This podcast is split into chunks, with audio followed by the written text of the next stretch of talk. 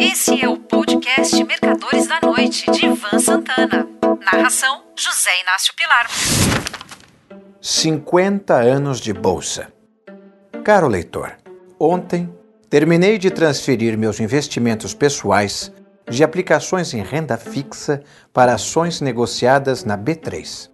Foram exatamente 12 meses nos quais liquidei cotas de um fundo do Banco Itaú na proporção de 1 para 12 em cada parcela.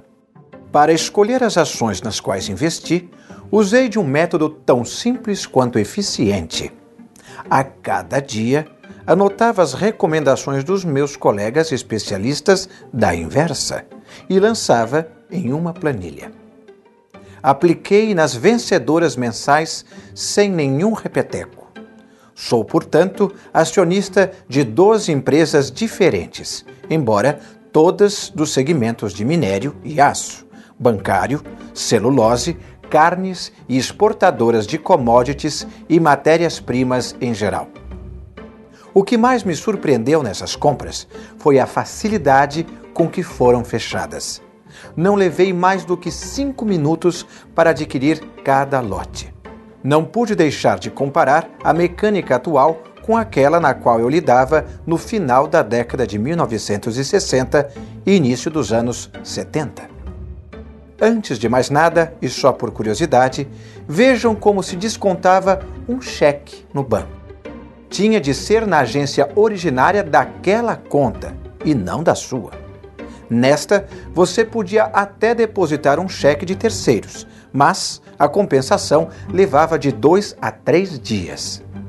Se fosse de outro estado, a espera era de no mínimo uma semana. Acho que ia e voltava a cavalo. Mas voltemos ao desconto do cheque.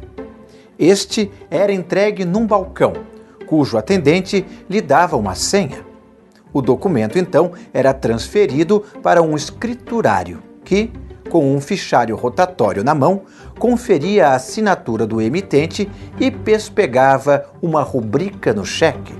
Passava então para um colega, numa mesa ao lado, que procurava em outro arquivo a ficha da conta do emitente, fosse ele você ou um terceiro. Ali ele lançava o débito na hora. O cheque então ia para um caixa que chamava pelo número da senha. Só então você recebia seu dinheiro. Em dia de grande movimento, isso poderia levar aproximadamente meia hora.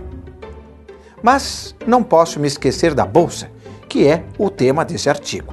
O resto foi encheção de linguiça. Eis como funcionava. Um cliente ligava para a Fator Corretora de Títulos SA da qual eu era sócio-diretor e falava com um atendente, que a gente chamava de assessor. Como está a Petrobras preferencial ao portador? perguntava. Detalhe: só após a chegada de Fernando Collor ao poder é que os títulos ao portador foram suprimidos. Voltando à narrativa, como não havia monitores de cotações, o assessor tinha que telefonar para um auxiliar de pregão Comprador a 3 cruzeiros e 12 centavos. Vendedor a 3 e 14. Último negócio a 3 e 13. Informava o rapazote. Naqueles tempos machistas, não havia rapazotas na bolsa. Se eu escrever raparigas, alguém pode achar politicamente incorreto. Compra 20 de 100 a mercado. Era preciso discriminar as cautelas. As de 100 eram um pouco mais caras do que as de mil. O assessor, então, anotava a ordem no boleto e passava para a mesa de bolsa, onde três ou quatro funcionárias ficavam o tempo todo passando ordens para o pregão e recebendo as que já tinham sido executadas. Só que esta última hipótese era raríssima. Ficava tudo para depois. A bolsa só funcionava na parte da manhã. À tarde, após o almoço, operadores e assessores caçavam as ordens dos clientes com os boletos de execução. O pau comia solto, cada qual querendo o melhor para os seus clientes. Ou para si, por que não confessar? Aquele cliente que mandou comprar Petrobras a mercado, quando o papel estava a 3 cruzeiros e 12 centavos com 3 cruzeiros e 14, podia muito bem receber a seguinte informação do seu constrangido assessor. Olha, você comprou 20 cautelas de 100 da Petrobras PP, sendo 13 a 3,19, 4 a 3,21 e 3 a 3,26. Mas não estava com 12 a 14 quando eu passei a ordem? Pois é, só que o mercado subiu antes que ela chegasse ao pregão. Sabe como é a burocracia? Antes de soltar os cachorros verbais, o cliente ainda perguntava: Como fechou o papel? O assessor levou 35 segundos de relógio para responder, com uma voz que era pouco mais que um sussurro. Três e oito.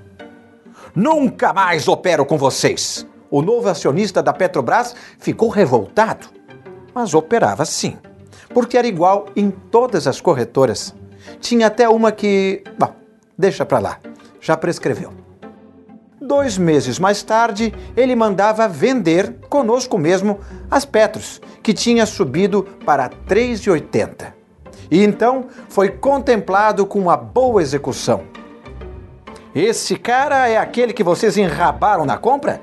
O assessor vigiava de perto o casamento das ordens com os trades fechados na bolsa. Quero as 20 de 100 vendidas mais altas para ele. E conseguia. Naqueles tempos, quem não dava esporro ou então ordem com preço fixo, que podia não ser executada, se ferrava. Pois bem, voltando ao presente, agora compro meus papéis através do site da corretora, enquanto vejo os negócios sendo fechados. Talvez essa seja uma das razões pelas quais o mercado de ações está se expandindo no Brasil. Você ouviu Mercadores da Noite de Ivan Santana. Narração: José Inácio Pilar.